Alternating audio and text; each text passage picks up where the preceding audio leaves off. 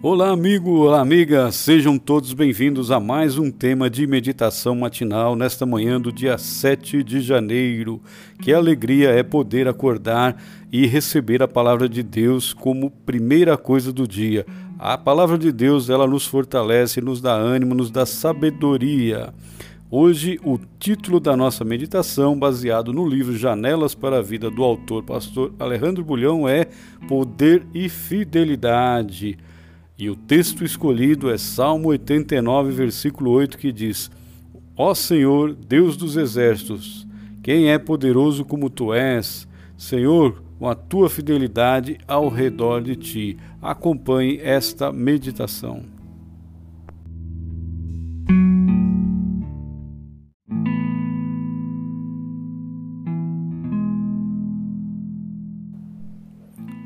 Para que serve o poder?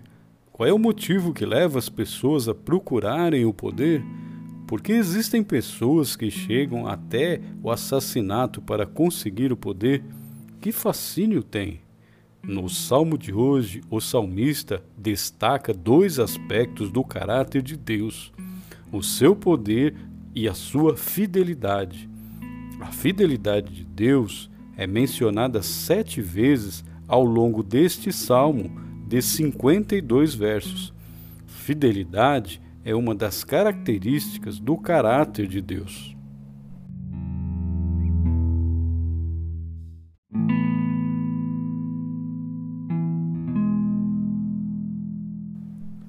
Fidelidade, em hebraico, emuná, tem que ver com o cumprimento fiel das promessas divinas. Alguns eruditos traduzem emuná como verdade. Em Deus não há mentira. Ele é fiel e verdadeiro. Você pode confiar. O que Deus disse se cumprirá, sempre, ontem, hoje e amanhã.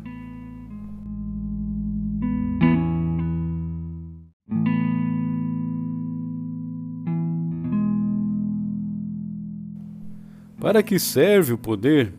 Em Deus, o poder serve para cumprir as suas promessas, apesar de tudo e a despeito de tudo. No verso 2, o salmista afirma: A tua fidelidade tu a confirmarás nos céus. De que forma? Observe a noite escura. Há trevas por todos os lados, há frio, há morte.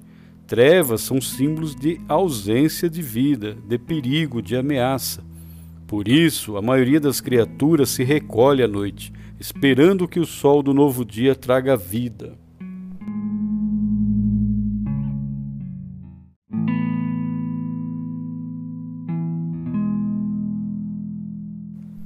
Observe mais uma vez o céu. O salmista diz que Deus confirmará sua fidelidade no céu. Então observe o céu. Quando a dor bate à porta do seu coração, quando as trevas das dificuldades parecem envolvê-lo completamente, quando experimenta angústia e medo, observe o céu. Em meio à escuridão da noite, continue observando.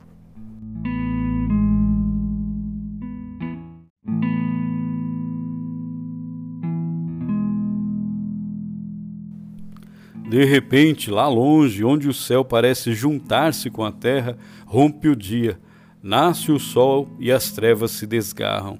Existe um momento de luta, dá a impressão de que as trevas não querem partir em retirada, mas é inútil.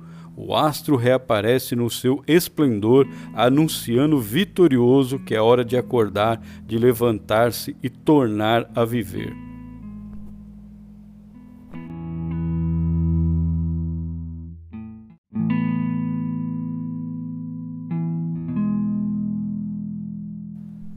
Por isso, hoje, enxugue essa lágrima de dor e observe o céu. Nela está escrito a fidelidade das promessas divinas. Não saia de casa sem dizer: Ó Senhor, Deus dos exércitos, quem é poderoso como tu és, Senhor, com a tua fidelidade ao redor de ti?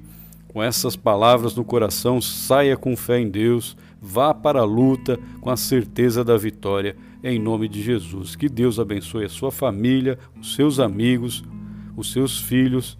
Esteja na paz do Senhor Jesus e até amanhã, se Deus permitir.